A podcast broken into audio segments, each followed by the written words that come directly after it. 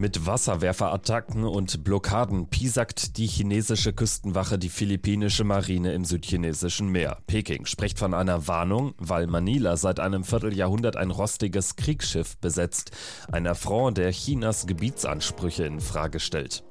Die Philippinen dagegen haben Den Haag und die USA auf ihrer Seite. Darum geht's in dieser Folge von Wieder was gelernt, dem NTV Podcast. Sie können den Podcast hören auf sämtlichen Plattformen, zum Beispiel bei RTL Plus, bei Spotify oder Apple Podcasts und natürlich bei ntv.de und in der NTV App. Vielen Dank fürs Einschalten. Mein Name ist Kevin Schulte. Hallo. 1999 lassen die Philippinen das Schiff BRP Sierra Madre absichtlich vor der sogenannten Second Thomas Untiefe im südchinesischen Meer auf Grund laufen. Das Kriegsschiff hatte die philippinische Marine nach dem Vietnamkrieg von den USA bekommen. Seit fast einem Vierteljahrhundert hält sich darauf eine kleine Delegation des Militärs auf. Damit will die Regierung in Manila ihren Anspruch auf das südchinesische Meer absichern. Außerdem war es eine Reaktion darauf, dass die Chinesen 1995 das Miskief-Riff ganz in der Nähe besetzt hatten und das auch immer noch tun. Auch die Second Thomas-Untiefe beanspruchen beide Staaten für sich. Keine Meeresregion ist so umstritten wie das südchinesische Meer. Gleich mehrere Länder erheben Anspruch auf das Gewässer China, Taiwan, Vietnam, Malaysia, Indonesien, Brunei, die Philippinen. Das alles hat vor allem mit riesigen Erdöl- und Erdgasvorkommen im Meeresboden zu tun. Das Gebiet zwischen der Insel Borneo und der chinesischen Ostküste ist aber auch militärisch wichtig, falls es zu einem chinesischen Angriff auf Taiwan kommen sollte. Und die Wasserstraße ist die meistbefahrene der Welt. Mehr als die Hälfte aller jährlich verschifften Waren werden durch das südchinesische Meer transportiert. Das Gebiet ist daher ein geostrategischer Hotspot und Schauplatz etlicher Scharmützel zwischen verschiedenen Anrainerstaaten. Zum Beispiel hat die chinesische Küstenwache Anfang dieser Woche in der Nähe der Spratly-Inseln zwei philippinischen Schiffen die Durchfahrt zur Inselgruppe Second Thomas-Untiefe oder auch Ayungin-Untiefe genannt blockiert. Das Atoll liegt etwa 200 Kilometer westlich der philippinischen Insel Palawan. Philippine vessel. This is China Coast Guard vessel 5305. China has indisputable sovereignty over the Nansha Islands, including the Iris and its adjacent waters since ancient times. In a spirit of humanism, we only permit your ship carrying food and other necessary living materials and the rotating personnel without construction materials to the illegally grounded vessel. Nach fünf Stunden ist die Blockade schließlich vorbei. Die chinesische Küstenwache erlaubt den philippinischen Schiffen aus humanitären Gründen dann doch die Durchfahrt. Sie dürfen Lebensmittel und andere lebensnotwendige Dinge zu einem illegal liegenden Schiff transportieren, wie aus dem Funkspruch hervorgeht. Die Antwort der philippinischen Küstenwache auf die chinesische Blockade überrascht nicht. Die chinesische Küstenwache befindet sich in der ausschließlichen Wirtschaftszone der Philippinen.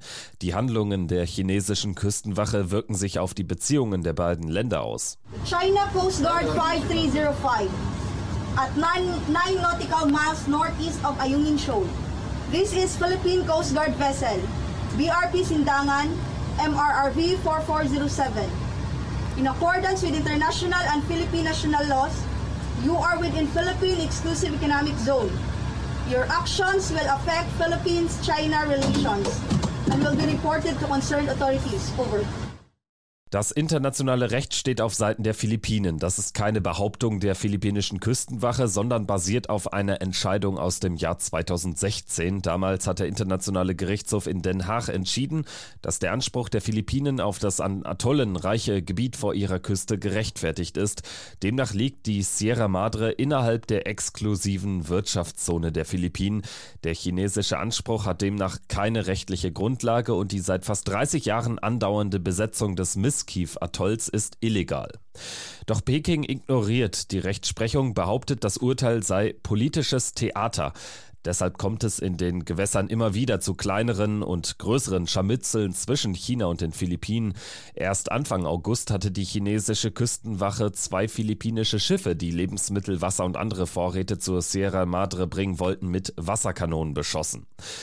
Jonathan Malaya, der stellvertretende Direktor des Nationalen Sicherheitsrats der Philippinen, sprach von aggressiven, gefährlichen und rechtswidrigen Aktionen der chinesischen Küstenwache. Damit werde das Leben der philippinischen Besatzung gefährdet.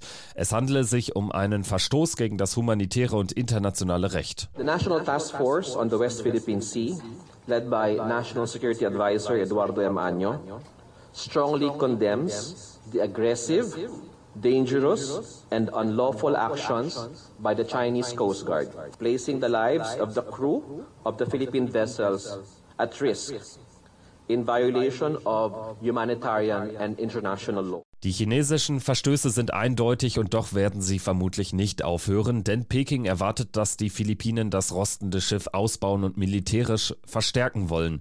Man habe philippinische Schiffe mit illegalen Baumaterialien an Bord gestoppt, sagt die chinesische Küstenwache. Die Wasserwerferattacke sei eine Warnung gewesen, um die Philippinen zum Abschleppen der Sierra Madre zu drängen und das rostende Schiff endlich zu beseitigen.